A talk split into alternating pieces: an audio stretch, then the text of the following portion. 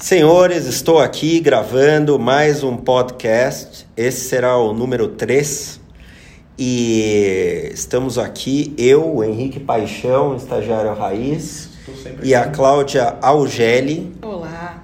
Que iremos aqui fazer mais uma vez um bate-papo sem roteiro, sem cortes, descontraído.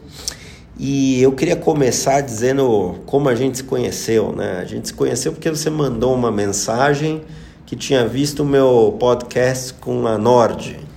O podcast não, a live com a é, Nord. É, eu vi lá no YouTube um vídeo que vocês gravaram lá com a Nord, que você tava batendo no Itaú, e eu achei muito interessante, te chamei para um café para a gente bater um papo. Foi isso, né? Pois é, foi muito divertido e você tá comprado em Itaú, né? Você gosta comprada de Itaú? em Itaú, tô comprada em Itaúsa, tô comprada em Magazine. Escuta, me explica uma coisa que eu nunca É. entendi. Vamos lá, diga. Por que alguém compra Itaú e Itaúsa? Ó, eu, eu quero só fazer um adendo, tá? Hoje, nós estamos gravando aqui num domingo ensolarado, né? Quente. É, o estagiário raiz colocou a gente aqui numa salinha sem ar-condicionado. Maravilhoso. São é, 4 e 12 da tarde.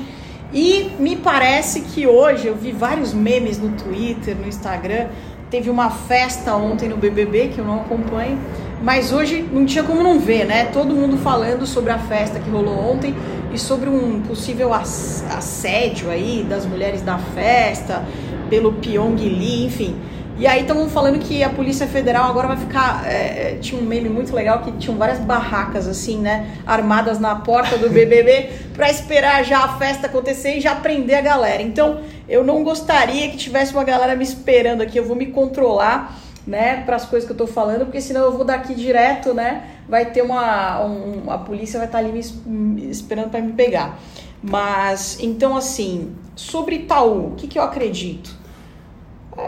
Eu acho que esse assunto já foi bem explorado por você lá no, no episódio 38 é, do podcast da Infomoney, que ficou muito bacana. Stock Pickers, quem não escutou ainda, escute lá, é muito bom. Pode escutar que é interessante. É, acho que a gente pode abordar outros assuntos, mas só para não te deixar sem resposta, é, puxa, eu acredito que é, os caras são muito bons. Eu acredito que tudo que foi colocado ali no, no episódio 38, né, de, entre pesar prós e contras, você tem muitas coisas que são prós e a favor do Itaú. Então, uma delas é que os caras eles têm um pedaço da XP, um pedaço da Porto Seguro, que são empresas que vão muito bem. E eu acho que eles são uma potência. Às vezes a gente tem a prepotência de acreditar que eles não estão vendo alguma coisa é, que a gente está vendo, quando na verdade os caras já viram há muito tempo, né? Os caras são gigantes, então é óbvio que eles estão sabendo desse movimento das fintechs, é, eles têm o cubo, é, enfim, é óbvio que eles estão acompanhando tudo isso. Ninguém ali é bobo, né? Então, Entendi. E o. minha posição de Itaú não é grande, tá? Não é a minha maior posição da carteira. E. E Bom, tem o JP Morgan também, lá fora. a JP Morgan tá- acho que é até um banco bem razoável. O problema é Itaú, que é caríssimo. Mas tudo bem, eu não vou entrar mais nesse. É, vamos, vamos, vamos virar Vamos página, falar de falar outra coisa. polêmica, então. Polêmicas, Vamos polêmicas. falar de Tesla. Polêmicas, vamos falar de Tesla. Você gosta de Tesla? Olha, é, se você me fizesse essa pergunta alguns bons anos atrás, eu diria pra você que, putz, eu era muito, sempre fui muito fã do Elon Musk. É, inclusive, quando a gente fez uma imersão, é, tinha um programa de mentoria, levei a galera lá para os Estados Unidos e levei todo mundo para ser acelerado lá dentro de um Tesla e foi uma experiência sensacional. Isso foi em 2016. É, assim como também sou muito fã do Steve Jobs e eu falo no presente porque ele morreu, mas eu não, né? Eu acho o cara genial, genial. São essas pessoas que, que realmente mudam o mundo. Então, como visionário, eu acredito que o, o Musk ele é um cara sensacional. Mas eu acho que alguém tinha que tirar o Twitter dele, porque puta que pariu. Pode falar palavrão? Pode, pode falar tudo aqui. É só então- para 18 anos para cima. Ah, então tá Não bom. vão tirar do. É, o que eu acho é que assim, acaba que é a tal da inteligência emocional, né? A gente fala isso em muitas ocasiões. As pessoas acabam metendo os pés pelas mãos e ele já, já fez isso algumas vezes. Então, por exemplo, é, quando ele falou ano passado que eles iam deslistar, ah, fechar o capital da Tesla. Ah, não lembro, acho que era 420 dólares, né? Uma coisa assim. Pois é. Então, eu acho assim, é, você no teu portfólio, você tem que ter algumas ações. Primeiro, primeira coisa, alocação de ativos. Esse é o nome do jogo, pelo menos do meu jogo. E eu tenho sobrevivido aí alguns bons anos. No ano passado a gente bateu 90% de retorno na carteira aqui de Brasil.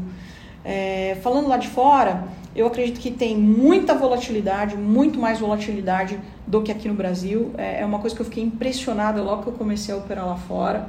Então, assim, você tem aí variações de 20%, 30% é, num ativo dentro do mesmo dia. E isso não estou falando de uma dor de barriga no mercado, tá? Estou falando de um simples, é, de uma simples divulgação de resultado trimestral ou de uma notícia qualquer, né? Então, a Tesla na semana passada, é, se eu não me engano, bateu quase mil dólares, né? E agora já derreteu, já, já devolveu tudo de novo. Eu acho que está por volta de o quê? Uns 700, 600 dólares. Se eu gosto de, de, de Tesla, eu acho que, putz, eu vendi meu carro no começo de 2018, ando só de Uber agora. Acho que a gente vive numa economia compartilhada. Seu carro era elétrico não? Meu carro não era elétrico porque estava aqui no Brasil, né? Mas várias vezes já fui lá para os Estados Unidos e, e, andei de Tesla, era muito fã. Mas se você me perguntar, eu hoje não compraria um Tesla. Eu acredito que as outras montadoras acompanharam. Então, meu, você tem modelos de Porsche, de Jaguar, que são assim, putz, da própria BMW, assim, que são irados, entendeu? É, mas o Tesla custa muito menos. Né? Pô, eu Do sei, que mas... um Porsche híbrido, por exemplo. Tem o Panamera híbrido, a gente gosta, né? O... Panamera é interessante. A gente gosta desse carro. Assim que eu pegar meu bônus só. Minha, minha querida esposa adora esse carro. Mas por enquanto ela só tá olhando para ele. Na capa da revista, né? É, Tá. porque é, eu não vou pagar isso aí não, eu já falei isso. Então, é, eu- eu- é isso que eu diria pra você. Se você me perguntar, você teria esse carro hoje? Não, não teria. Eu não sei se é porque eu sou menina, né? Eu não, não- eu já nunca fui muito fã assim de tipo assim aquela coisa, ah, eu desejo ter tal carro. E então assim, hoje o que, que me dá prazer? O que me dá prazer é ficar olhando pro meu portfólio, é ficar estudando o mercado. Pode parecer aqui que, é, sei lá, mas é, é isso. Então assim, Tesla, eu acho que Tá uma caro, aposta. vai. Não, eu acho que Tá uma... Não, então, há quem diga que não. Não sei se você viu, se você acompanha uma mulher que eu acho genial, que é a founder da ARC lá fora. Ela, na semana passada, dia 21 de janeiro, ela, ela conseguiu fazer, acho que foram 6.440% em opções de Tesla. Ah, tudo bem, mas isso daí é que nem os caras aqui ficam falando, ah, eu ganhei muito dinheiro em opção de Não, não, não. É, é o caso dela, o caso dela é diferente. Ela é uma pessoa que sempre foi super comprada em Tesla. Quando o Tesla caiu para 180, 150 dólares, ela tomou. Na época eu lembro que eu tava na marginal saindo de um evento da HSM e eu li ali, eu opero muito no celular mesmo, né? E quando eu vi os caras batendo em Tesla e, e a notícia era de que eles não iam entregar, que ia demorar, e não sei o que, eu fui lá, comprei um pouquinho também. Só que é uma ação que é muito sensível às notícias de mercado. Sim, porque aquilo lá não vale nada de verdade. Se valesse, não ia ser tão sensível às notícias do mercado. É, growth tem muito mais volatilidade de notícias do que algo já É, não, já se, se o negócio, tipo, sei lá, vamos falar de uma ação brasileira, porque as pessoas, eu acho que a maioria. Ban- Banco Inter, Banco Banco, Inter, Inter. boa, boa, Banco boa. Inter, eu sou muito criticado, eu acredito muito em Banco Inter. Mas eu sei que se for olhar hoje, aquilo lá não vale nada. E eu, não acho que é não vale nada, Ah, né? Vale, tá Vale bom, mas pouco, vale vamos muito menos tá do que o valuation atual. Entendi. É, Se você, se você tirar do Banco Inter o potencial que ele tem, o, a realidade hoje não vale nada. Não, então, só para completar o raciocínio, essa moça ela dizia que ela diz, né, que 2024 ela projeta um price target para Tesla de 4 mil dólares e acho que 2030 7 mil dólares, um negócio assim. Então, Ela tá 7 mil completamente dólares, louca, é, é, ela tá completamente biruta, meu. Ela Olha, tem uma asset que é muito diferente, assim. Ela faz é, valuation Nossa. de empresas disruptivas. É, e é mas- difícil, hein? É um exercício que Não, eu, eu concordo. Inclusive, é arte. Inclusive, num dos stock pickers, eu não sei qual, não me lembro agora, mas alguém falou uma coisa muito interessante. Acho que foi no stock pickers que, que teve a presença ilustre do Ben Shimon. Tá? E alguém, um gestor que agora não vou me lembrar quem, falou o seguinte: o que eu me arrependo é não ter ah, ah, aprendido a avaliar empresas que têm alto crescimento antes. Porque realmente as empresas que têm alto crescimento, tipo Tesla, Bid, enfim, Nubank, outros, é, é difícil você avaliar porque é muito. É, o valuation não é só uma ciência, é uma ciência e uma arte ao mesmo tempo. Pois é, tem uma, isso. Tem é. uma parte te, é, é, que, numérica que é uma ciência. Vamos Mas lá. tem uma parte que são as hipóteses do seu É. modelo, que também tem que se tradu- traduzir em coisas numéricas, mas que elas são uma, uma arte. Você dá um peteleco na taxa de retorno lá, o negócio passa a valer muitas vezes mais ou muitas Exatamente, vezes menos. Exatamente. Então é muito difícil avaliar empresas que estão numa trajetória de crescimento acelerado. Por outro lado, essas empresas dependem muito do que elas vão eventualmente conseguir entregar. Olha, eu vou te dizer uma coisa.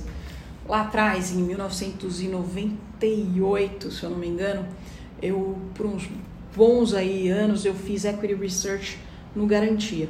Então, só para dar um contexto aí para a audiência, é, com 21 anos eu administrava 2 bi de dólar na tesouraria do Banco BNP. É, éramos três no escritório e foi assim a experiência mais legal que eu já vivi. A gente tinha um anexo 6, um anexo 4, um FIF, que hoje acho que nem existe mais, né? e um FAC.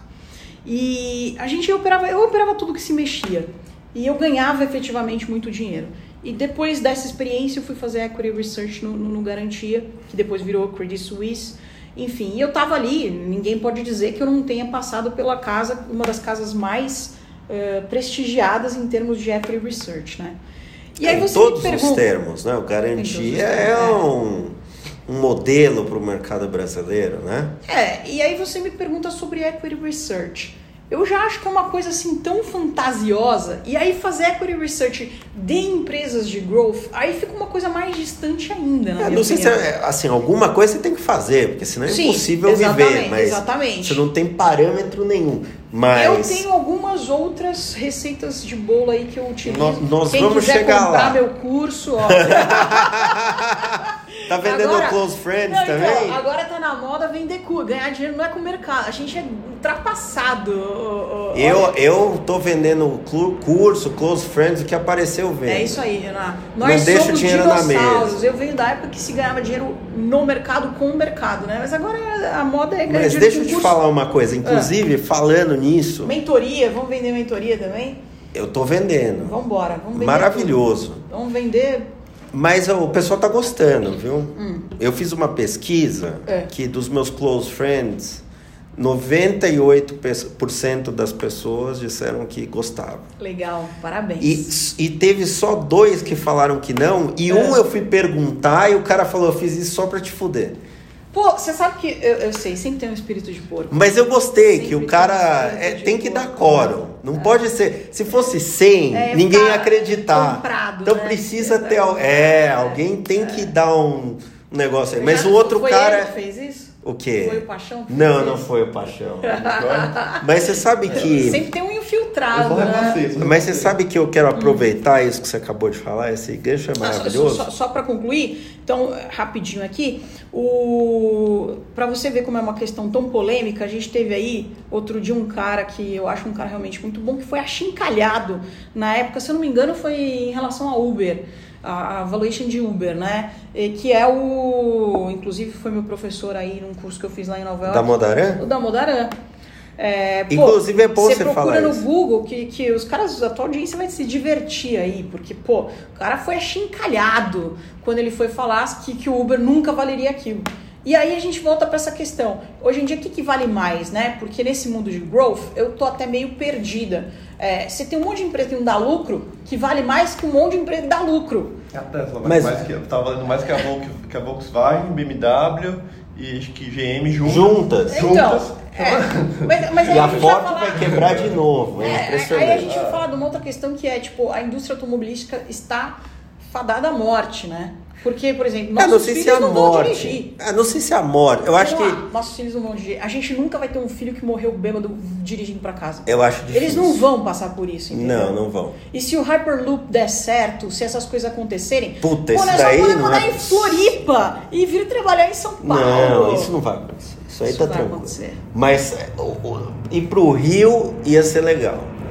Não, aí já. Ia evitar ponte aérea seria legal, porque olha, é um negócio chato, viu? Mas eu queria aproveitar esse gancho aí seu, Bom, aham. que, que é o seguinte: você está no mercado financeiro há muito tempo. Há muito tempo. há muito tempo. E eu estava dizendo para você, inclusive na ocasião em que nos conhecemos, que a vida dos gestores e dos participantes no mercado financeiro está cada vez mais difícil. Por quê? Porque teve uma geração que até você disse que é a sua, que é, foi Que era do anonimato. que é a- exatamente, que é a do anonimato, é a, é a geração que As é, pessoas que ganhavam dinheiro, ninguém sabia. Por quê? Porque se eu ganhei dinheiro, eu quero deixar isso bem escondido. Primeiro porque, pô, várias coisas. Então, eu não quero sair na rua e ser sequestrada. Eu, eu, eu não quero sair na rua e não poder pedir desconto, porque o cara vai falar, pô, essa menina tem grana. Eu não quero sair na rua e aí meu, meu cunhado, meu vizinho, meu primo me pedir dinheiro emprestado. Eu acho que o anonimato, ele te escondia de várias coisas. Não, Tanto e fala, que- vamos falar a verdade. Para É. de ser politicamente correto. A verdade mesmo é que nego, nego ganhava lote de dinheiro, não declarava, É, mandava dinheiro pra fora. é, É, Vamos falar a verdade aqui. Aí, É além de todas essas inconveniências Paraíso do dia a dia que você tá tal. falando. Não, é, Só que é, hoje, com, é com Panama Papers. Não esquece, essa- hoje em dia é- você não acabou, faz mais acabou. aquelas estripulias que você fazia Não, não antes, faz. tá? Então agora não Você- tem você mais. tem algumas legalmente. Então, o que, que eu acho muito interessante é que, que as famílias que eu auxilio, elas ficam assim, o cara nem acredita nas coisas que eu faço. Lá na época do fundo, é, a gente existia um negócio chamado Tax Shield, né? Que inclusive qualquer dia a gente pode gravar um podcast só sobre isso. O que, que é Tax Shield? É, são maneiras legais de você Pagar menos imposto. pagar menos imposto. Essa é a verdade. Essa é a né? verdade. Então. É, você põe lá todo o seu patrimônio em nome de uma empresa Você tem offshore. vários movimentos que você E pode vai fazer. indo, é, tem um monte de E coisa legalmente, legalmente. Legalmente, Só sim. que hoje você, você, a- a- você Aliás, ali no o legalmente. Panama Papers É. tem um documentário no Netflix. Que é sensacional, como é que chama? Que eu não mesmo? sei, eu- É com a Mary Streep, procurem Exatamente, é bom, exceto pelo fato de que a Mary Streep é esquerdista, né? Mas fora isso, o, o documentário é bom. É, e, e- e lá. É sensacional. te- eles mostram que a maior parte das pessoas que foi exposta Uhum. não estava fazendo nada ilegal. Não, não. Era legal. Pois é. Era completamente legal. É isso que eu acho interessante. E é uma Sempre tem- pena, é uma pena que a Mossack Fonseca tenha saído do business. Uma Que é pena. uma pena. Não, porque se é legal, por que não pode ter um escritório que, que, que provenha esse tipo de serviço? Não, e aliás, existem outros. por conta disso, Ah, né? saíram muito por. eh, Saíram porque, além de tudo, ainda teve o caso do Odebrecht, É, teve é. um monte de coisa. Mas a verdade é o seguinte: eles, eles efetivamente não fizeram nada ilegal, na minha visão das coisas. Eles fizeram algo que depois se questionou a moralidade e Exato. se arrumou um jeito de, le- de deixar ilegal depois do fato. É. A Mas, gente enfim. iria entrar aqui numa discussão infinita sobre se tudo que está dentro da lei é legal, né? Então, assim. É, olha, é- é, as regras do jogo não, não dá pra mudar as regras do jogo no meio. Assim- que aliás, vamos falar de um caso interessante aqui, É. ma- mas só pra concluir o que eu tava falando, Hum. agora acabou essa história de anonimato. Qualquer um Acabou. que queira ser Acabou. um participante do mercado não pode mais se esconder atrás da, do anonimato. Mas olha só como é delicado. Vou usar isso contra você agora. É, quando a gente se conheceu, eu reparei, né? Me chamou a atenção. Eu falei, pô, Renan, me conta aí a tua história, né? Porque eu meio que assisti ali o, o episódio da Nord, que eu gosto muito do, do, do pessoal ali da Nord, e não acompanhei e tal, né? Não acompanhava o teu trabalho. E no bate-papo eu tenho uma meta de conhecer uma pessoa nova por dia. Eu acho que isso transformou a minha vida. Eu venho fazendo isso já tem aí mais de ano. E isso é muito legal. Você acaba conhecendo muita gente interessante, como você, por exemplo. É, e eu te perguntei, me conta um pouquinho. Você falou, ah, trabalhei ali no Itaú BBA, né? No Itaú BBA. E depois eu fui para um family office e tal. E até hoje você não me diz. Claro que se eu tivesse alguma curiosidade mais profunda, teria procurado ali no Google, mas você também, e, e eu, a gente conversava sobre track record e tal, e, Posso falar isso aqui? Pode. E, e, você dizia que você tinha algumas limitações. Então, assim, por exemplo, eu, eu tenho algumas limitações de contrato que eu, eu tenho aí alguns clientes que, que são clientes alta renda, né? É, e que, que são famosos e que eu não posso falar deles. E isso vai contra mim, mas eu não posso falar. Isso vai, porque vai... eu tenho um contrato com eles. Então, mas isso é uma, uma demanda deles, não sua. Então, mas é, nem, nem sempre parece. É, é, a gente pode ser tão transparente quanto a gente gostaria. Gostaria, né? é verdade. Mas eu, uma das coisas que eu tenho procurado fazer é ser o mais transparente possível. É, é assim, se outro dia, no final de semana, eu postei uma foto lá no Twitter falando assim, pessoal, estou postando essa foto aqui para facilitar a produção de memes. Porque. é, porque. E foi um é, dos posts. Ficar short em YouTube não passa batido. Não passa. Foi uma. uma... Você deu uma sorte do caramba, né? Porque semana passada foi aquela confusão. É, mas toda. calma, que ainda tem o balanço, segunda. Mas enfim. É. Aí o que aconteceu foi o seguinte: é. Por que eu fiz isso, né? Eu fiz isso porque cheguei à seguinte conclusão. Cheguei à conclusão de que é, não adianta eu ficar chateado, ou ficar puto, ou não gostar, querer processar os caras. Não adianta. Os caras vão pegar foto minha na internet, vão pegar foto do meu WhatsApp, vão fazer de tudo e vão criar os memes. Eu, eu não tenho controle, e nem você, é, e nem ninguém.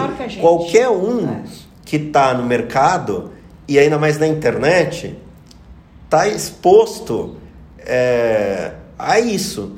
E aí eu acho que o melhor jeito de lidar com a situação é, entrar na onda. é, é, é embrace it, uhum. entendeu? Uhum. Então, para mim, eu não fico puto, entendeu? A menos, assim, eu ficaria puto se fosse uma coisa desrespeitosa é, com a minha família ou com alguma outra pessoa, mas se for comigo... Pô, vai chegar lá, viu? Vai, não, acho que não, acho que não. não o pessoal gosta da Vivi. É.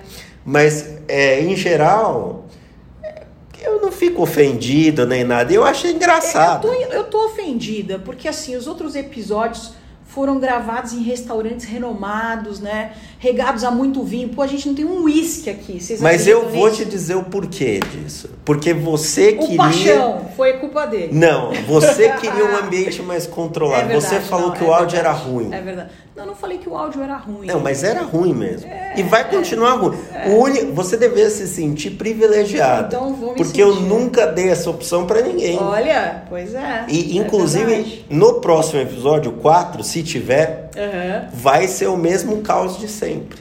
Tá bom. Bom, então vou ter que participar, vai ter que ser regar. O que eu tava te comentando é que eu acho que essa história de você trazer bebida nas gravações tem um menino, não sei se você conhece, ele chama Pitch Money. Já ouviu falar? Eu não conheço, mas você já me falou. É, dele. porque eu acho muito legal que, pô, ele tá. Ele faz umas lives sempre meio que. Não vou dizer bêbado, né? Mas ele tá sempre ali regado alguma coisinha. Eu acho que fica mais, não sei. Mas no, fica... no primeiro episódio a gente não bebeu, né, Paixão? Não. Só no, só no segundo. Só no segundo. No segundo é. a gente é. saiu de lá um pouco cambaleante. É. É, um pouco. Mas foi pouco. Não foi, nada. Que nem, que nem o Ibov. Mas as histórias foram boas. Foi. Então eu queria aproveitar isso, esse negócio, hum. para falar das histórias. Vamos lá. Pô, eu sou apaixonada por histórias. E... Você sabe que quando eu tava na faculdade, eu era apaixonada pelo Narginarras, né? Eu achava Mas, aquela narrativa. Assim, platonicamente? Não, não. As histórias. Ou você né? realmente tinha um tinha, crush? Não, tinha, tinha tal do Daniel Dantas, né? Tinha o tal do André Esteves. Era uma coisa assim. É tipo o Esteves, Esteves meu herói. É. Seu herói. Cê... Meu herói de infância André Esteves. É, você tinha assim uma narrativa. Ele, ele sempre cara... faz aquela palestra que ele conta a mesma história. Olha. Tá batida essa palestra. Né? Ele sempre faz. É. Todo lugar ele fala a mesma coisa. Bom, ó. Pessoal, ó, quem não escutou a história vai saber agora e não precisa ir na palestra dele que não, ele vai falar a mesma é coisa. A palestra é boa. Ele vai falar, pessoal, no meu primeiro dia no mercado financeiro, meu carro foi roubado, eu fiz isso, não sei o que. Mas tal. a história do carro, a história não muda, por isso que é sempre a mesma. Então, mas grava no YouTube e aí todo mundo que quiser vai lá e vê, não precisa falar sempre a mesma coisa. Eu tento não me repetir. Mas voltando às histórias, eu, eu não consigo. Mas você obriga eu a me repetir. Claro. Eu nunca me repito. Eu nunca me repito. Agora, sobre as histórias, eu quero. Eu as histórias dos outros. A minha é sempre a mesma. Co também. Como é que era a história do que tirar, tiveram que trocar o banheiro para você? Pô, essa história é bem legal, essa história é bem legal. Foi assim, é... você sabe, Renoir, que eu tava pensando outro dia, né? Eu sempre fui a Luluzinha no Clube dos Bolinhas, né? Pô, e agora eu sou a dona da porra toda, porque eu sou a presidente desse clube. Finalmente está na moda ser mulher, finalmente, depois de 30 anos de mercado, entendeu? Eu tô empoderada aqui. Então, quando eu comecei, é, na tesouraria lá do banco, a gente era uma. É, muito politicamente corretos, né? Porque era uma perna de Nova York, então aquela coisa de gringo, até o copo que a gente tomava água vinha de Nova York. E... Por isso que o banco. Por isso, as pessoas não, falam. Esse banco não quebrou, não. Eu vou dizer para vocês, ó. Ó, Era minha, BNP? minha gestão. É, BNP Nova York, na época, 1997. O BNP continua no Brasil, né? Não, não, mas não tinha nada, não tem nada a ver com essa, com essa, com essa nova. É, então, essa nova era, encarnação era do uma BNP. outra, é, é, era uma outra coisa. Saiu do Brasil. E eu vou contar uma coisa bem interessante. É, depois eu conto a história da plaquinha. Em 1997, 96, a gente teve várias crises, né? Então, nesses fundos que a gente fazia gestão, é, a gente fazia muito hedge. E como você sabe, hedge custa. Custa. Então, um belo dia chega uma cartinha lá de Paris pra gente. Pô, a gente quer saber aí, o pessoal do back office, né? É, que tá bom, papel deles. A gente quer saber aí, é, nunca me esqueço, um cara chamado Bernie, uma coisa assim, que eu pensava Bernie, né? Que aqui no Brasil é outra coisa, né? Aí eu, eu- o cara assim, ó, quero que vocês prestem conta aí, que história é essa, meu? Tá, tá vindo aqui, vocês estão gastando muito com hedge, quero que pare de fazer essas coisas de hedge aí, que história é essa, tal, não sei o quê. Puta, o Aí um cara não sabe o que é o Brasil, velho. É, não, a gente tinha operação no, no mundo inteiro, né? É, mas enfim, era, era bem focado, o anexo 4 era bem focado em Brasil mesmo. A gente fazia umas coisas que, que nem eu te contei, puta meu. A gente comprava uns livros na Amazon e demorava aí dois meses para chegar no Brasil. A gente desenhava todas as operações numa lozinha, assim, e aí a gente executava. E os caras no Brasil não sabiam nem bucar. A gente tinha que chamar os caras da bolsa, que era Bovespa e BMF, né? Eram duas bolsas. Que tinha a Bolsa do Rio também, que na- depois fechou. É, Fechou não. Calma aí. Não, fechou não. não fechou a Bolsa do Ah, quebrou. Não, É, teve aquela ocasião lá que o, Sim, sim. o Nagy Nagy Narras- Narras, então. Não, o o dito cujo. caralho. O presidente da, da Bovespa foi lá e fudeu o Naginarras. É. Mano, eu acho que o Naginaz foi roubado. fuder, Naginarras é herói. Mas enfim, Eu o- acho. Chegou esse fax lá pra gente. E é engraçado que máquina de fax, né? Muitos aí que estão na audiência não vão nem saber o que é isso, mas é um bagulho que vai saindo aos poucos, assim. Então a gente ia lendo aos poucos. É, é tipo um scanner, só pra eu detalhar para as pessoas.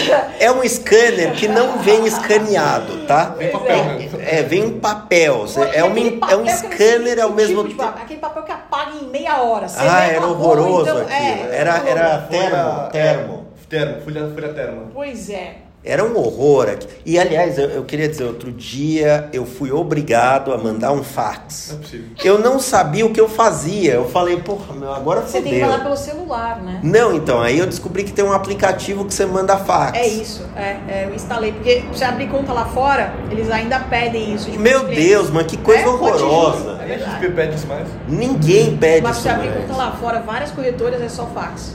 É Não, pra né? você abrir Poxa, e fechar. Eu vou ter que achar um fax agora. Porque eu tive que fechar uma conta É, uma vez. ainda, mas. É, eu tive uma ocasião em que eu, enfim, tive que fechar uma conta. Aham. É, e tive que mandar um fax pra Suíça, realmente. Olha pra você ver. É. então. A conta não era minha, mas enfim. E você fechou uma conta de outra. Olha que isso tá me cheirando meio Marcos Elias. né? Não vamos parar, adoro Marcos Elias. Então, Como é que e tá na aí? semana seguinte, na semana seguinte, recebemos uma condecoração, porque daí o mundo quebrou depois daquele fax. E foi assim, tipo, duas semanas depois. E aí Aí o uma Red deu condecoração. dinheiro. Sim, porque daí nós somos os únicos, te juro, que não perdemos dinheiro no grupo BNP. Eu, aos meus 21 aninhos de idade, olha, eu vou dizer que assim, show de rock não ia. Eu ia é, para os eventos da BMF no Palácio de, de, de Férias do Governador. Pô, uma vez eu fui num evento lá que eu fui num. num Em Campos do Fernando Jordão? Henrique, em Campos do Jordão. Você tava nesse evento? Não. No primeiro evento deles. Eu não Fernando tava. Henrique foi o palestrante principal, assim. Fiz duas horas de palestra, parecia que o cara tava falando há cinco minutos. Então, assim, sabe quem sentou na minha mesa? Meu, acho que na minha mesa tinha uns três, quatro prêmio Nobel, sabe? Então, assim, era isso. O, o 21 prêmio. Nobel é o mas de opções, não. Sim, O o. Merton? É, não, foi o outro. O- Esqueci o nome dele agora. Como é que chama? O que quebrou o LTCM o lá? Black, o Black, o Não, Shows, o Shows, o- o é. Shows, é. O Myron Shows, juro por Deus, ele me apresentou a esposa dele, ô, tá aqui meu cartão, vai ficar lá na minha casa quando você for pra São Francisco. Era isso, entendeu? Então, assim, eu era, sempre fui nerd, nerd, nerd. Então quer nerd. dizer, na verdade você você foi é, depois você ganhou dois prêmios. Sim, então. fomos condecorados. Você foi condecorado e ainda, únicos- co- e ainda conheceu o cara e pôde agradecer. Pô. Porque foi ele que fez você ganhar dinheiro. Não, não, isso foi depois. O LTCM Ah, quebrou tipo, foi um ano depois. depois. É, Ah. tipo um ano ou seis Que meses pena. É, hein? pois é. Então ele ainda tava na Pois high. é. Não, mas é. é e- O cara tava bem. Tava, Tava tava. bem. Tava ele bem. continua bem, né? Ele, ele sempre vai ser o Myron Show. Ah, quando, o Isso- fundo, não- quando o fundo quebra, o gestor não tá nem aí. Não, e o mercado tem uma memória curta, né? E assim, enfim. Mas só para quem, pra quem não acompanhou essa época, o LTCM era um fundo gerido por não sei quantos PHDs, né? Tinha uma E história tinha assim. três prêmios Nobel É, que eram, É, que eram é. sócios. É, e aí os caras viviam por aí fazendo eventos de marketing, jogando golfe, não sei o quê. Por isso, quando você diz assim do perfil do, do gestor, eu não sei, eu acho que naquela época já tinha. E a essa- estratégia deles era muito simples. Era Claro. vender volatilidade. Você vende volatilidade todo mês, todo dia, aliás, você vai ganhar dinheiro. Na verdade, Quando você vende vol, então. todo dia você vai ganhar dinheiro. Vai, vai ter um dia que você vai quebrar. Vai ter o o que dia. eu- é, é É, legal. vai ter um dia que você vai quebrar É miseravelmente. bem legal a gente estar falando isso, porque eu, eu ouvi, não sei se foi no podcast da, da Infomoney, que no Stock Pickers, que você falou que você tava com acho que 15% da tua carteira vendida em YouTube, Em né? YouTube. E tem uma frase muito Não legal. só minha, como da minha sogra também. Puta. Não, Isso é. Eu fui no casamento dele. Você é bem casado? Sou, minha Tá, não, só pra Não. entender qual que história. No casamento dele que, que eu fui, É, o cara vira lá, tava fazendo os votos, é. começa a defender short tube. No meio do casamento? Não, tá gravado, tem ele lá, ele, o o padre? mulher, o padre defendendo short tube. Não, você tá brincando. Não, eu só Você tava. tá eu, eu fiz o discurso, meu discurso, meus votos. É. Meus, dos meus votos, eu, eu tive que defender minhas posições, né? Que mês que foi?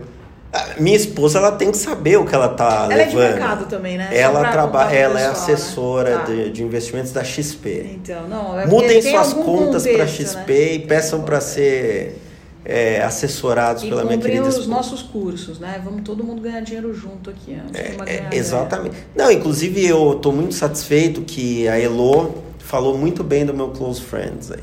Elo é uma querida. Elo é Você querida. conhece ela? Sim, eu tava, eu dei uma palestra, acho que foi no começo do ano passado. é, cujo- Sobre o que que era a sua sobre- palestra? A minha palestra chamava o seguinte: é como fazer fortuna em Wall Street. E não é clickbait.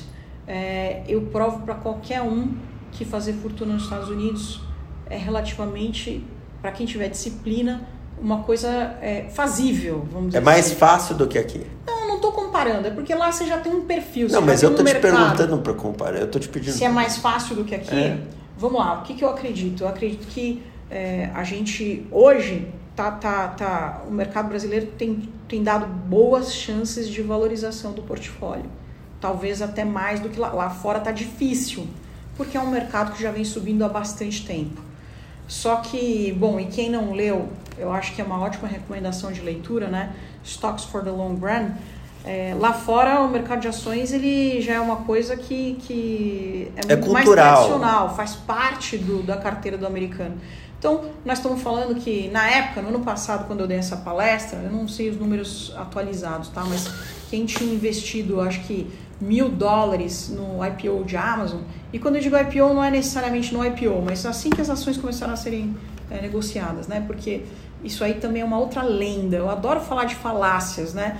É, não é fácil você participar de IPO lá fora, que não é IPO da XP agora. Meu, tem um monte de boludo que falou participou. Porra nenhuma, porque foi institucional. Então você só participa uma vez que já está sendo E, negociado o papel. e, e tem muito institucional que não conseguiu. Exatamente. Então, assim, por favor, né? Me poupe, né? Quem que Vamos foi o, o fundo aí que não conseguiu, que reclamou Pô, a depois? Empíricos, a Vitrio, Não, a, a fora. Vitro não conseguiu a XP. É, os É. caras, a XP cortou eles. Não, foi sensacional. A porque- XP cortou ele? É, porque Ah, o Mas cara- é conhecido que Não, eles não, é, cortaram? tipo, é. o cara É que a Empíricos- alocação é discricionária. Então, né? também, o, ele- o banqueiro ele pode ele não decidir. queria- Não, não, não foi assim que ele decidiu. A história foi a seguinte: o o cara da Empíricos teve uma sacada, ele falou assim: pô, vou surfar essa onda, todo mundo querendo tomar esse IPO. E aí ele montou um veículo com os caras da Vitro, né? E fizeram um fundo.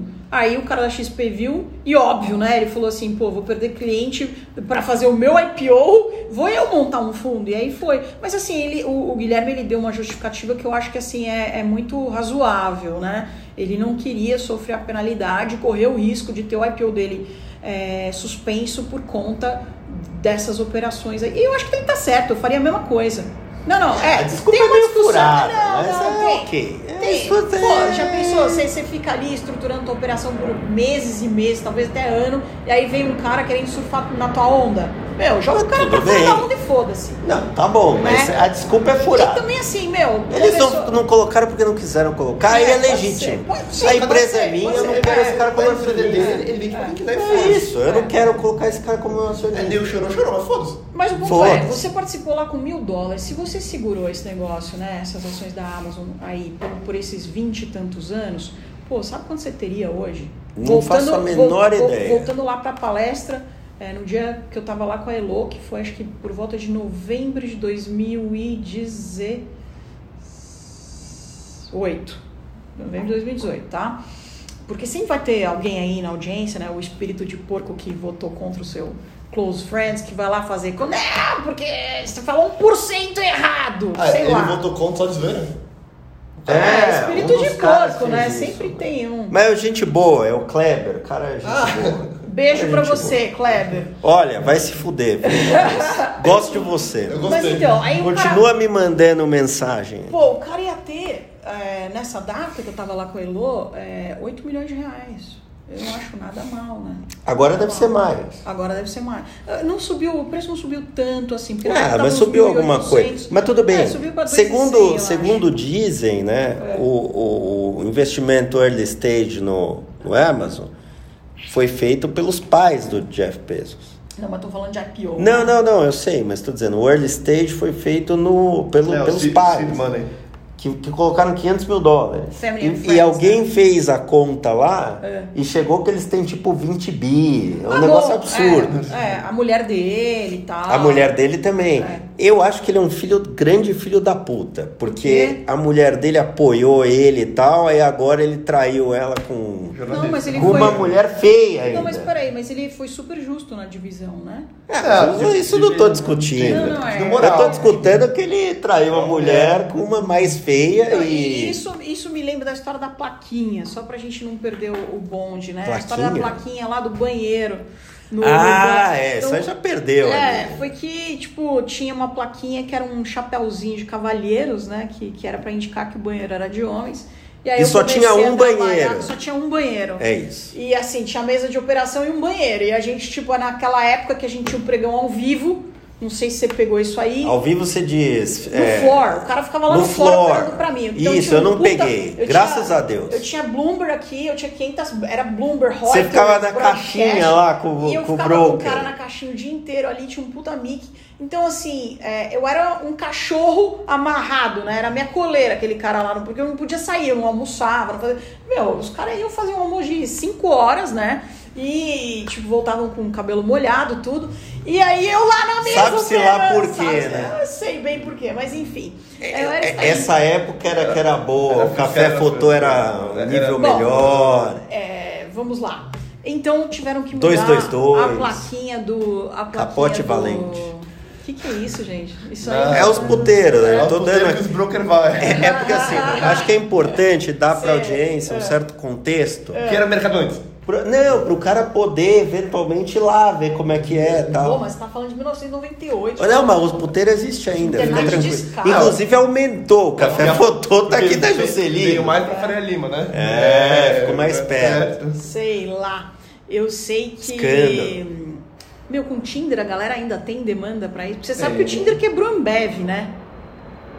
Pô, Oi? várias pesquisas, é isso aí. Como Você assim? sabe- então, olha que interessante. Não, Por isso que- agora, por- por now you're talking. por- Não, por- não, não por- mim, que eu sou casado, Por vocês isso entendem. É, que- gente. Por isso que, bom, se, se fosse ao vivo isso aqui, né? E eu acho, eu vou até sugerir que seja ao vivo, porque daí a galera pode dar um termômetro pra gente, né?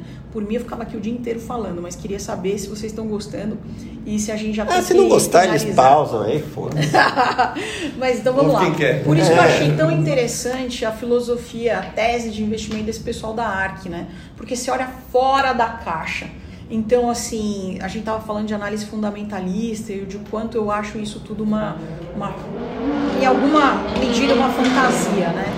É, uma loteria, talvez, até. É, talvez seja o mais próximo que a gente pode se fazer, porque a gente tem que fazer alguma coisa, mas é, essa história do Tinder, por exemplo, é, os caras começaram a, a perceber que a venda de bebida ela estava diretamente relacionada a tipo assim, na nossa época a gente fazia, a gente ia pra balada, não tinha outra opção. Você só podia conhecer alguém na balada.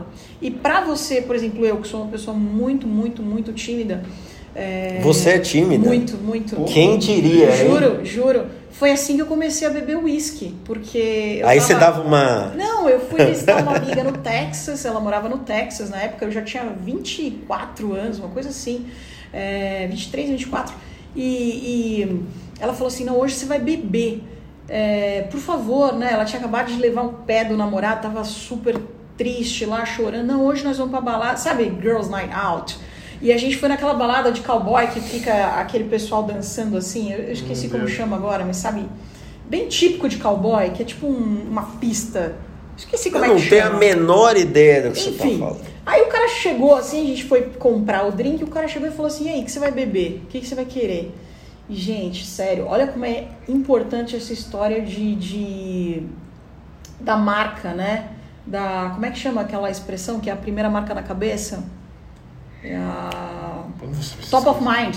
Ah, assim. Ah, top of mind. É, Ah, tipo alguma coisa assim. Então eu cheguei lá e eu falei assim: eu quero um Jack Daniels, que era a única coisa, era, era o único nome de bebida que eu sabia. Aí ele Você não falava falou, inglês na época? Não, não. Ou você eu- eu falava, mas você não mas bebia? É que não era do meu universo de palavras, né? Não Você não bebia, nunca bebia. tinha bebido na minha vida. Até aquele Até dia. aquele dia. Aí o cara já perguntou o que eu ia beber, eu já mandei logo um Jack Daniels, né? Aí o cara virou. Ela já foi pro pau no começo.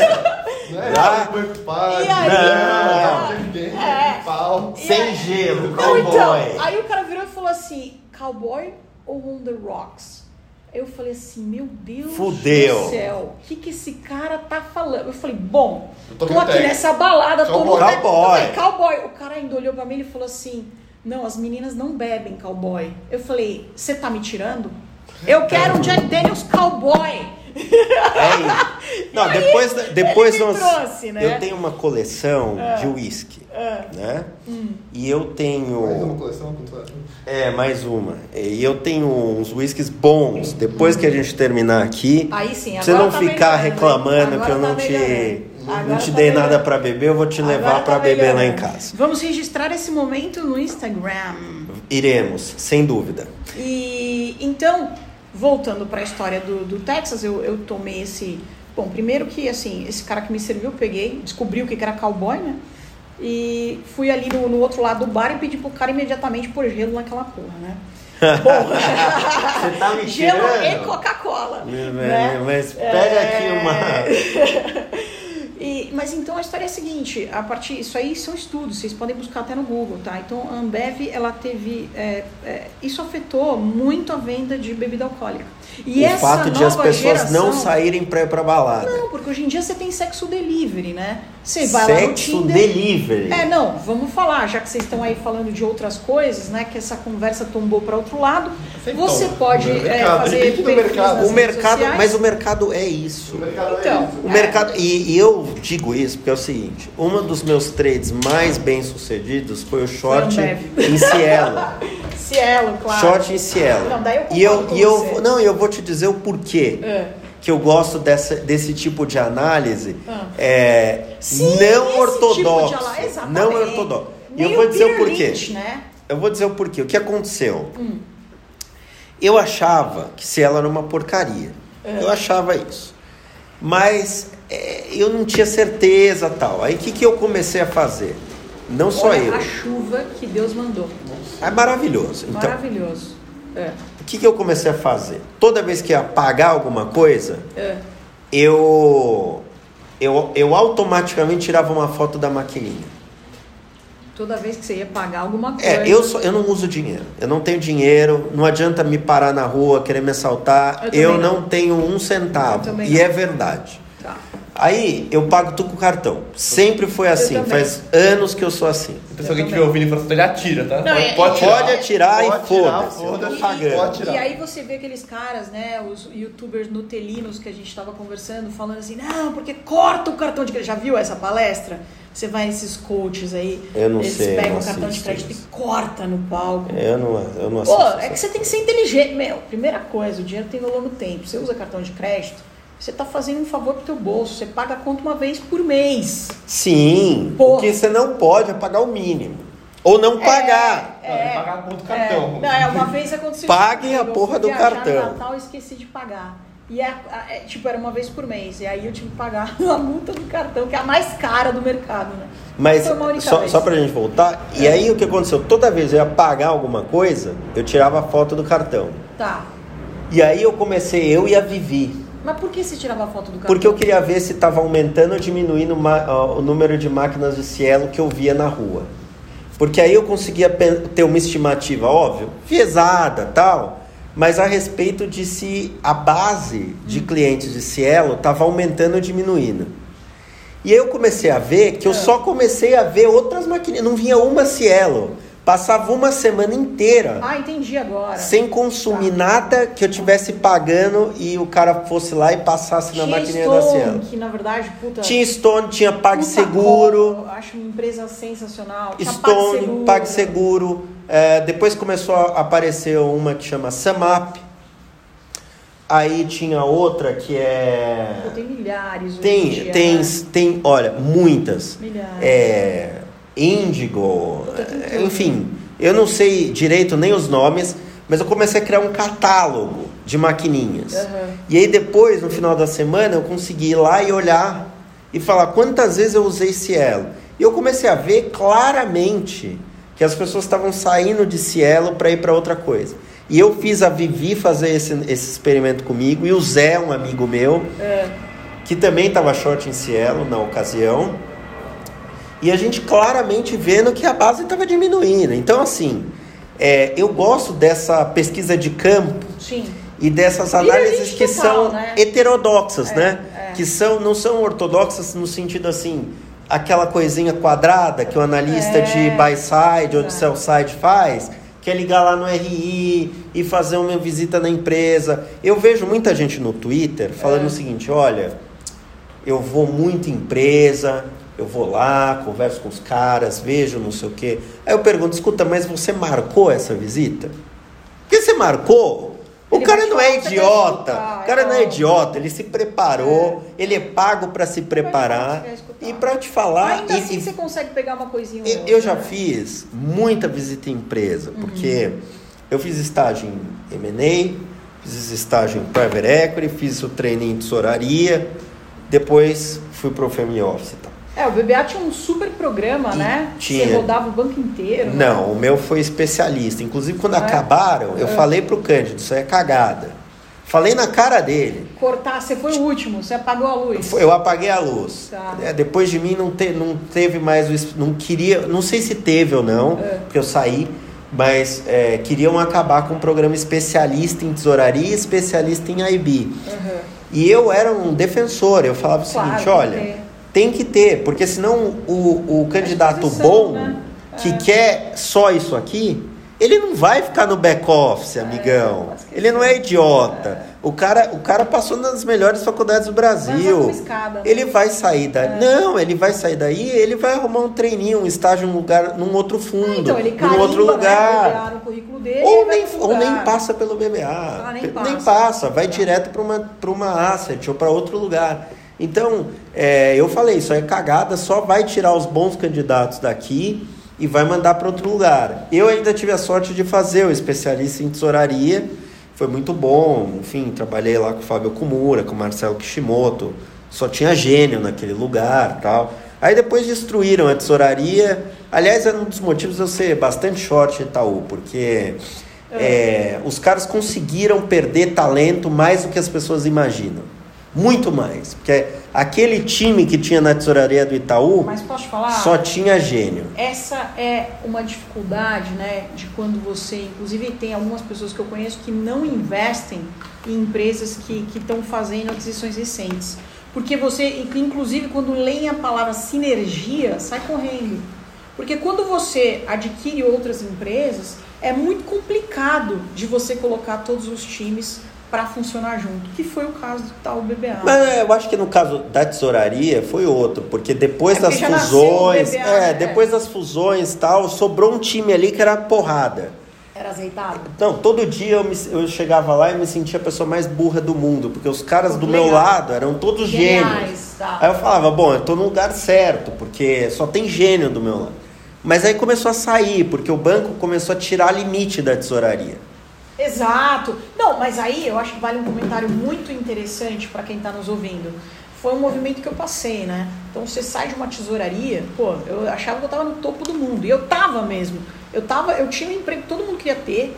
Pô, o primeiro bônus que eu ganhei, eu ganhei em dólar. É, sabe, eu não sabia nem como cachear aquilo lá. Tive que pedir pro meu pai, ô pai, vai lá, cacheia esse cheque aí pra mim. Né? Então assim, e aí de repente as posições de tesouraria vão diminuindo, as pessoas começam a ficar desempregadas Não, e é desmotivadas. surge o movimento das assets e Que aí agora é uma bolha isso aí. É, mas por que é uma bolha? Porque a galera não tem emprego. É. Vamos combinar? É, não, é isso também, mas só voltando Então, pro e- nosso. Isso, assim, anos atrás. Agora já temos demanda, já, já virou É, não, já coisa. melhorou. É. Quer dizer, não. é, Mas na a gente- da época é. da diminuição das tesourarias, que hoje em dia, meu, tem umas linhas de crédito. Então, ridículas. eu, eu, eu tava contando isso para dizer, eu passei por muita. Eu passei por três empresas e depois por Você uma quarta. E, não, É. e aí, no fundo de private equity, É. na consultoria de M&A, É. a gente ia muito visitar empresas. Aham. Eu nunca fui uma empresa que a gente não tivesse saído com uma boa impressão. Ah, mas é claro. Mas Não, alguma, então, mas então, alguma coisa tem de errado. Porque você vai sempre no, você, você faz um, um screening. Aí Você é- na cozinha? Tem que ir na cozinha. não, você né? vai, não, você vai em fábrica, por exemplo, Uhum. você chega lá, você nunca vai num dia que o cara fala, hum, sabe o que, que é? Hoje a linha não está funcionando. Nunca aconteceu. Hum, será que nunca acontece? Eu fico pensando, será? Eu dei uma sorte, porque... Eu fui em muita empresa. Quando eu estava no Garantia, depois no Credit Suisse, é, eu acompanhava os gringos nas visitas. Então não é que tipo era eu o analista visitando a empresa para fazer um relatório. Eu estava acompanhando ali os, os caras que vinham, né? De alguma forma bem relevantes, porque eram pessoas que possivelmente iam investir ou já eram investidores da companhia. Mas era uma coisa mais tipo, sabe? Claro, é, pessoas, altos executivos acompanhavam a visita e tal, mas se acabava pegando algumas situações assim, sabe? Nunca, olha, em todas as entrevistas, todos os lugares que eu fui, nunca ocorreu. Ponto é, eu não acho que é aí que é o pulo do gato, não acho que é aí que você vai descobrir qualquer coisa. Não vai. Não é aí. Então, é olhando para o mercado. E, e não só, você pode olhar os números, eu acho bom, é um bom exercício. Mas eu acho que, é, que, se que você fazer o que os gestores têm feito hoje em dia, né? Que depois que essa, essa história do Peter Lynch se disseminou pelo mercado, é, eu li Peter Lynch quando eu tinha 18 anos. Hoje em dia a galera só fala nisso, meu, 30 anos depois, né? Então, assim, você ser cliente da empresa que você investe faz todo sentido. É, teve alguém que falou isso recentemente, até num episódio lá do Stock Pickers. Se É? você quer começar a investir, investe uma empresa que você se relaciona, que você conhece, É, que você crer, gosta do sempre. serviço. Então, por exemplo, ficam, ficam falando, né? Qual que é a nova Magazine Luiza, não sei o quê. Gente, a nova Magazine Luiza é a velha. Desculpa. Na minha opinião. né? É, eu não sei. Eu, eu, eu gosto de ver Magazine Luiza, eu gosto de ver varejo. Eu acho que o Brasil tem muito potencial no, no varejo. Sim. Mas o fato é o seguinte, é que Mercado Livre. você realmente conhece a empresa quando você se relaciona com ela, não só como espectador ou investidor, mas como cliente. Exatamente. E, e, e é isso, entendeu? Então, é, é interessante isso. Tô com a porque... Mais ou menos uma vez por, sei lá, duas vezes por mês, porque ela tem um grupo lá, Mulheres do Brasil. É... Não, isso é uma coisa que a gente precisa falar. Olha, eu queria dizer para você que os homens estão virando minoria. É praticamente uma minoria étnica. Pô, por quê? Não, Tá é verdade. Você diz? Não, porque assim, tudo Ah. no mundo agora é grupo de mulher, Não, mas ela grupo foi. LGBT. Eu não Isso tenho nada contra a mulher, inclusive eu sou o, o feminista original. Já Você te é o feminista original? Como Eu é que sou é feminista original. Não, porque hoje ser feminista é, é outra coisa. Pô, é, eu acho que É um negócio perderam tipo, ah, o se- se pode né? abortar ou não, se isso, aquilo. É. É, se, se, se fazer pintura com sangue menstrual. Isso aí é ser feminista hoje. Não, acho que isso aí é ser porco, né? É ser porco. Mas a- o fato é, eu não, eu acho que o sexo ou a orientação sexual, o que, que quer que seja, É. tem que ser uma coisa meio transparente, que não faz diferença nenhuma. Tipo, nem pro bem nem pro mal. Mas você sabe que não é assim, né? Não, eu, tô, eu, eu acho que deveria que ser hoje em assim. dia a gente, bom, Não, hoje em completamente do assunto. Não, do é, eu acho bom, porque inclusive a gente tem um grupo, que eu vou aproveitar para divulgar, É. que é o grupo de carreira no mercado financeiro. Ah, E aí tem muitos jovens no- nesse grupo, né? Que basicamente entraram lá porque mas é, esse grupo tá onde? No Facebook, no no WhatsApp. Instagram? No WhatsApp, tá. só no WhatsApp. Eu criei isso porque o que acontece? Quando eu criei o Close Friends, Aham. eu fiquei preocupado que eventualmente as pessoas que Gostariam de fazer parte. que, que as pessoas mais novas estavam acompanhando o conteúdo que eu tinha, mas que não necessariamente eles podiam pagar pelo Close Friends ou alguma coisa assim. Tá. Então eu criei um grupo separado, que não é igual ao Close Friends, mas que é para falar sobre carreira. E eu recebo muitas perguntas e muitas vagas, inclusive. Olha que interessante. Então eu divulgo as vagas lá, muita gente pede divulga a vaga para mim e tal. Tá. Aí eu divulgo. Então é um negócio legal e as pessoas têm essa curiosidade de como é ser uma mulher no mercado financeiro. Eu tenho, por exemplo, uma, uma menina que vai ser estagiária nossa aí, talvez substituir o Paixão, que ele está indo muito mal. É brincadeira, o Paixão é bom Você vai ter um time de estagiários. se tudo der certo. E aí, é, é, as pessoas perguntam muito como é ser uma mulher no mercado financeiro. E eu acho que a gente tem bons exemplos. Não, eu vou Você, dizer, eu vou a dizer, Elo. não, mas assim, eu vou dizer sobre o que eu passei é, durante todos esses anos, né? A minha trajetória. É óbvio que eventualmente alguma outra mulher pode estar ouvindo isso aqui e falar assim, bullshit.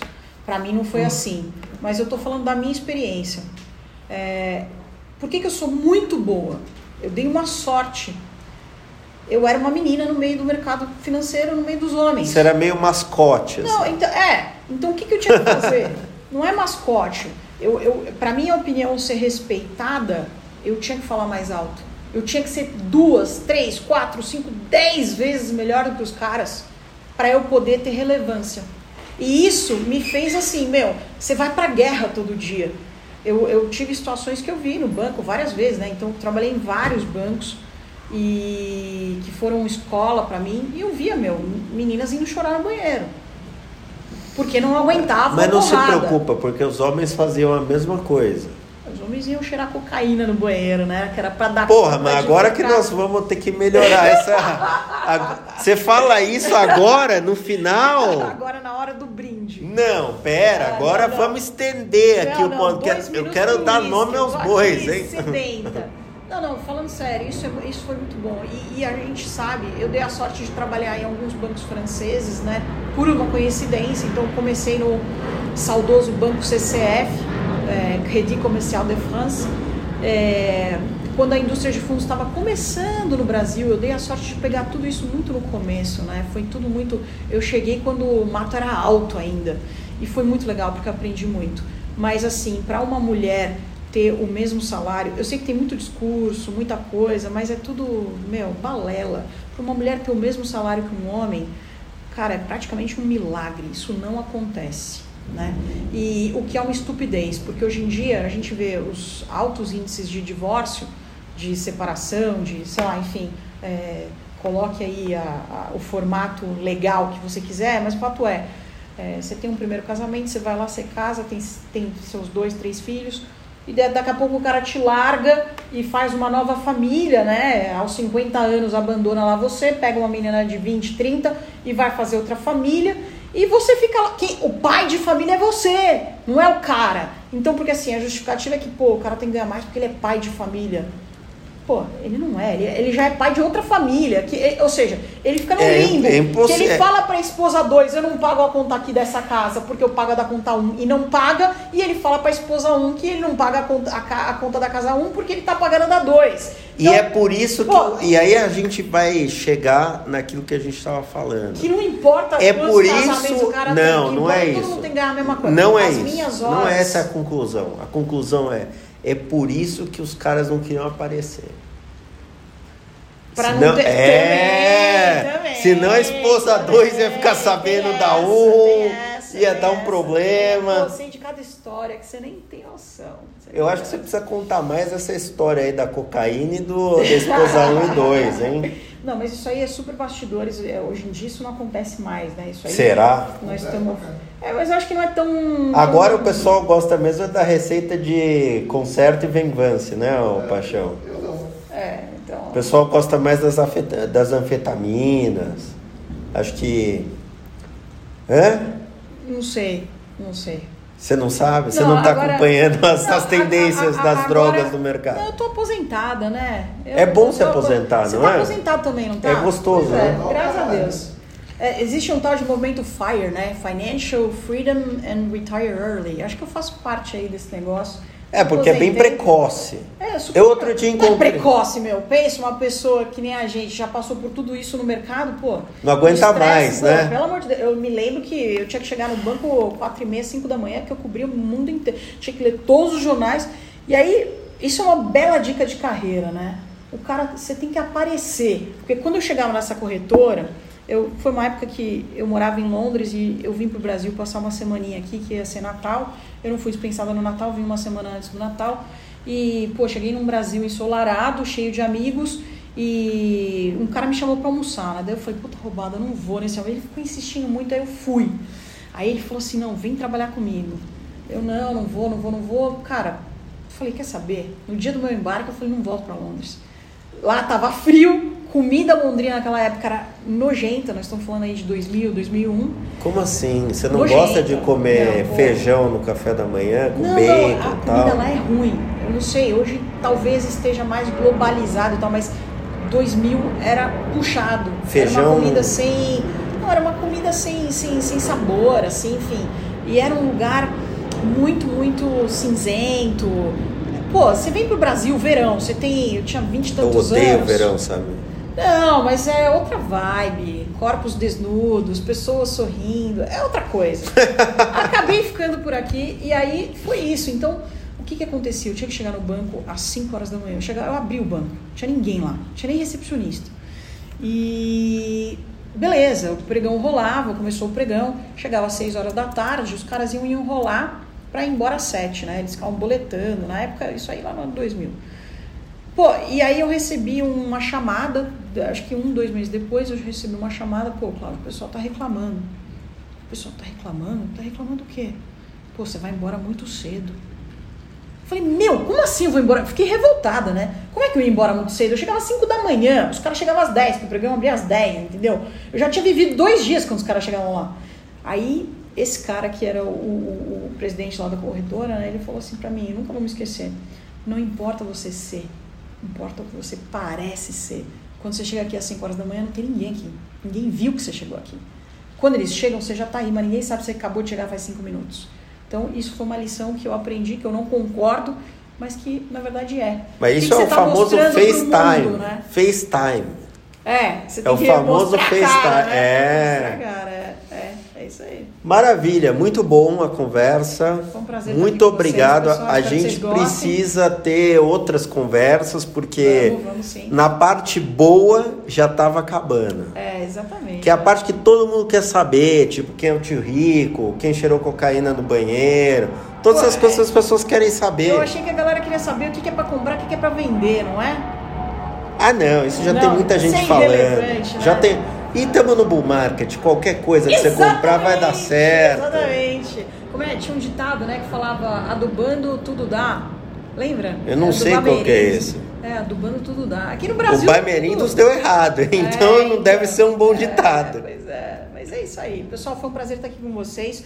Comprem nossos cursos, assinem Close Friends. O que mais? Entra no blog, fala no seu blog aí. Não, eu tenho. Eu te- bom, me sigam lá no Instagram, é, Cláudia Augeli, A-U-G-E-L-L-I. E tenho aí alguns cursos que a gente vai lançar daqui a pouco. Tem um canal no YouTube que a gente vai reativar. Fui a primeira, a pioneira aí dessa história de Você é a blogueira de finanças original. Original? Você é a Não é precursora. banco original, hein? Não, a É. precursora Eu, de eu tudo. acho que sim, eu acho que sim. Na verdade, sim. A- a- o pessoal nem sabia o que, que era isso na época, né? E o que, que aconteceu que você não. Bom, o que aconteceu foi que era difícil, as pessoas. Isso aí a gente pode até. Você sabe que eu vivo a minha vida, é, o mercado me ensinou muita coisa. E como, por exemplo, todo dia tem pregão, então se você se deu mal hoje, amanhã tem outro dia, você não precisa ficar desesperado, enfim. E essa história aí do, do de ter sido pioneira tem muito a ver com, com timing, né? Às vezes você está muito ali, muito antes. Então até o pessoal entender o que você estava falando, você já se desgastou muito tentando provar e explicar para as pessoas do que, que você estava falando. Dizem que eu tô muito antes em Itaú. Então, mas aí a gente vai falar sobre uma coisa. Eu, eu acho que pode ser. Eu acho que timing é, é tudo na vida. Para tudo você precisa do timing certo. E aí a gente pode até gravar um outro podcast sobre isso, porque no mercado isso é muito relevante. Porque você sabe aquele ditado que diz né, que o mercado pode ficar errado, entre aspas, muito mais tempo do que você pode ficar solvente. Era Pode ser. justamente que eu ia te falar sobre a tua posição de 15% da carteira é, short em Itaú, né? É, ainda dá pra aumentar muito essa posição. É, é então, é, sei lá, eu, eu assim, não acho que é uma coisa que vai acontecer amanhã. Então, é, e, e você vê que essa coisa da análise fundamentalista é muito interessante também, por quê? Porque, pô, o cara que viu que a Magazine Luiza ia ter um turnaround, ele teve um timing muito perfeito também, porque aquilo tava ongoing. Se você pega, se você pega um movimento muito adiantado, não adianta nada, porque até o mercado perceber aquilo, você só vai ganhar dinheiro quando o mercado inteiro perceber aquilo e aquilo for um consenso, tá certo? Mais pessoas concordarem da- com aquilo do que É. Não, quando for um consenso, já é melhor já você sair. É, não, Porque aí o prêmio de risco que você tinha por entrar primeiro na posição já foi. Você estava me falando sobre aquela história de ser contrarian, né? Eu, eu não gosto muito de labels, né? E aí, essa questão de ser contrarian e tal, tem o, o movimento que é muito legal, que é do. do. do como é que chama? Acabei de esquecer. Trend following, né? Que você, é um seguidor de tendência. Então, é melhor você estar atrasado do que você estar errado. Você espera Falando a em tendência. seguidores de tendência, né? É. Essa estratégia acabou, né? Acabou, meu. Você pode ver a galera toda morta. Inclusive, na nossa época, você tinha várias pessoas que estão todos mortos, né? Lembra de Michael Covell, lá de fora? Era o maior cara de Não trend following. Não acompanhava Eu lembro dele? daquele super super fund, super fund, sei lá, super sei, sei, Sabe sei, qual é? sei, sei. É, tem muita gente morta. Tem um outro ditado bem legal aí também que diz que o, o cemitério dos, dos mortos é silencioso, né? Ou seja, os caras que se ferraram, eles não voltam pra te contar. Só tem gente voltando pra se gabar, né? Às vezes o cara erra 500 trades, acerta um e aí ele divulga o que ele acertou, né? Quer falar alguma coisa, Paixão? Tem alguma coisa pra agregar? É, é, o Paixão tem umas histórias boas aí de outros pra contar. Dele também. Quer contar, Paixão, de novo a sua história? Não, eu não tenho. Então é isso, pessoal. Obrigado, um abraço. Vamos acabar por aqui. Gravaremos outros em breve. Até Abraço, mais. pessoal. Obrigada. Tchau, tchau. Tchau.